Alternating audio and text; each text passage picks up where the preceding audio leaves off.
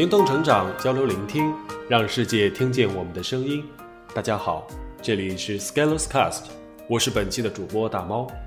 本期为大家带来的文章标题是：读书的着眼点不应该在一个认可或者不认可上。希望大家能够喜欢。我经常写文章，也经常会收到反馈，在这些反馈中，有一些读者和我分享想法。给了我许多不同的视角，也会有一些评论，以一种特定的形式出现，也会从侧面给我启发。其中经常会遇到一些朋友，在反馈时先把不认可或者认可放在最前面，然后开始陈述。不是说我看到认可就开心，看到不认可就不高兴。如果要说的理性一些，不管是好的评论或者不好的评论。甚至是沉默，都不会对我产生太大影响。我写了两年多，如果是要靠外界的反馈来维持自己持续行动的力量，那这个公众号早就会沦落成满大街都是的抄袭搬运号。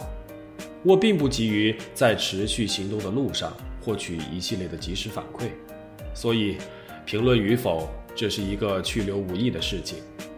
我要做的事情，我都会继续做。有同行则同行，无同行则独自前行。今天要说的不是评论的问题，说的是从评论中看到的言语模式的问题。也许是世界比较复杂，于是人们通常吝啬自己的认知资源，于是都想获得瞬间秒懂的快感。而通往这种秒懂一个重要的途径，就是在很快的时间内下一个结论。而且结论越简单、越二值化越好，所以你可以在知乎上或者在许多文章的评论下面经常看到“我同意”“我反对”。的确，我国人民代表大会制度会在每年一次的两会中，让代表们按下手中的表决器，来决定一份草案通过与否。但是在我们认知外部、学习成长的过程中，如果你面对问题习惯于用一个二指的标签来标记一个事物，那错过的东西真是不要太多。我从读文章扩展到读书，如果粗暴的看，其实一本书可以看成是文章的集合，所以这个扩展也还算合理。我们读完一本书的时候，留在你的脑海里是一个立体的、全面的知识体系，思路亮点。案例展示以及后续工作，还是一个大大的认可或者不认可，就像看我的文章一样。当一行一行字映入你的眼帘，敲击你的大脑，你的第一反应是：这行我认可，这行我不认，还是你在跟着我的思路节奏分析一个问题，然后从我的演绎中得到启发，从而真正收获一些东西。给事物打标签是最容易的事情。互联网上的评论和撕逼，很多时候就是围绕“我觉得这个牛逼，你觉得这个傻逼”，于是我们打了一架而展开。这些热闹也许吸引眼球，但是对我们的进步帮助却非常有限，因为我们无法认知一些复杂的事情。如果你在读书或者读文章的时候，只是在确认自己认可或者不认可一个观点，那你并没有从这次输入中提取到充分的价值，让你进步。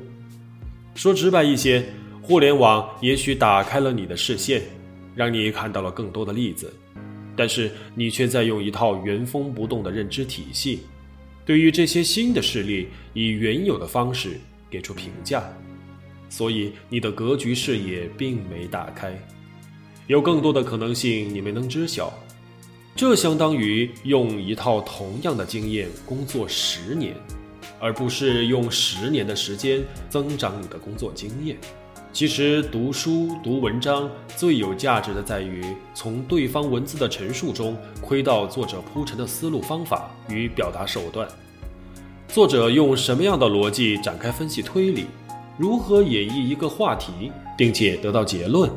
整个过程有何亮点以及可见之处，这些才是读书最有价值、也是让人进步最快的地方。观点你也许不能接受，但是思路和方法如果让你叹服，也是很有价值的。而这个时候，你如果用一个不认可一言以蔽之，那就是贻笑大方的事情。但是仍然还是会有人纠结，我就是不认可，怎么办？而且我想表达我的不认可，就像知乎上的实名反对楼上的流行病。我觉得有两点：第一，学会闭嘴，别人怎么想其实和你没关系；第二，拥抱世界的多样性和可能性，不要以你个人的经验判断全世界的逻辑。当你能够尝试去分析一种你原来认为是荒谬的说法时，也许你会拥有不一样的收获。最后，我觉得最浪费时间的就是证明或者证伪了。如果是一枚持续行动的人，每天都会值得投入的事情，而倘若你偏偏要说我不信，你证给我看，然后还在证明中找些问题，想搞个大新闻。那你自个儿玩好了。很多事情是因为相信可能性才做出了结果，而不是通过证明无误才得到结果的。切记不要在这样的事情上纠结。不过，如果你是数学系的话，证明的功夫还是要下的。好了，本期文章就分享到这里。如果对我们的节目有什么意见或者建议，请在底部留言点评。如果您喜欢我们的节目，请关注并点赞，感谢大家的收听，我们下期再会。